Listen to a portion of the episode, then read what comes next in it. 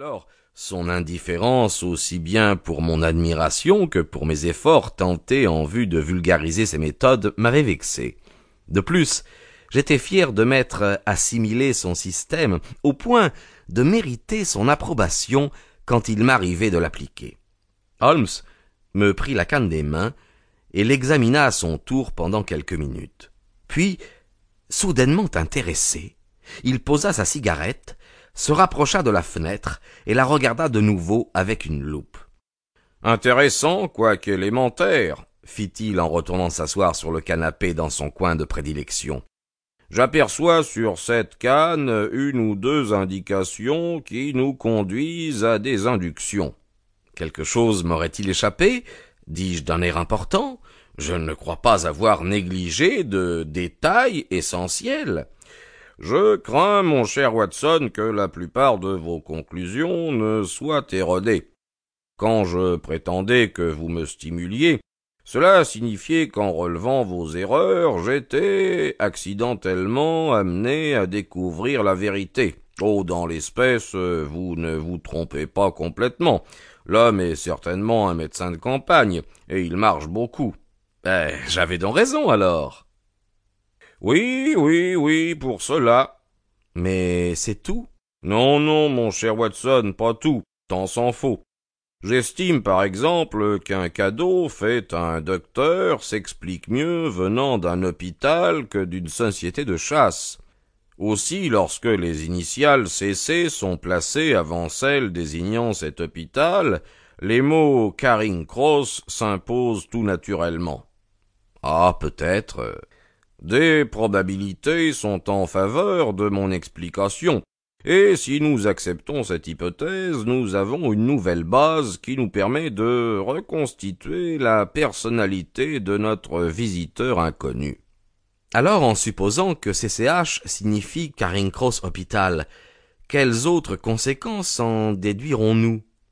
Bien, vous ne les trouvez pas vous connaissez ma méthode, eh bien, mon cher Watson, appliquez-la.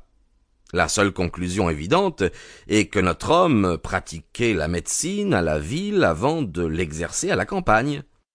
Nous devons aller plus loin dans nos suppositions. Suivez cette piste. À quelle occasion est-il le plus probable qu'on ait offert ce cadeau? Quand les amis du docteur Mortimer se seraient-ils cotisés pour lui donner un souvenir? Certainement au moment où il quittait l'hôpital pour s'établir. Nous savons qu'il y a eu un cadeau. Nous croyons qu'il y a eu passage d'un service d'hôpital à l'exercice de la médecine dans une commune rurale. Dans ce cas, est-il téméraire d'avancer que ce cadeau a eu lieu à l'occasion de ce changement de situation?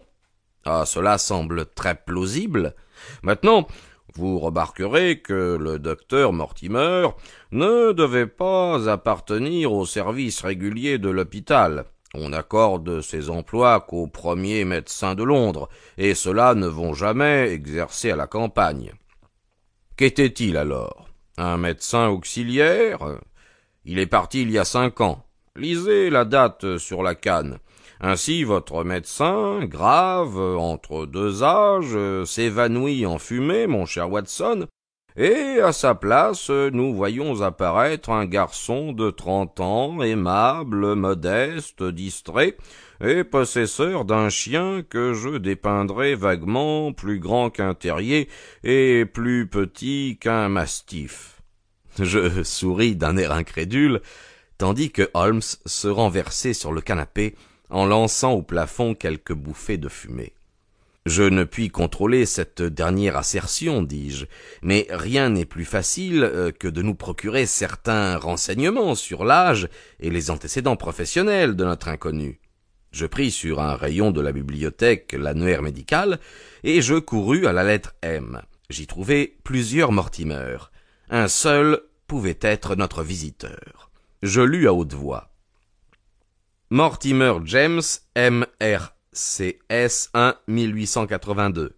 Grimpen, Dartmoor, Devon. Interne de 1882 à 1884 à l'hôpital de Caring Cross. Lauréat du prix Jackson pour une étude de pathologie comparée, intitulée L'hérédité est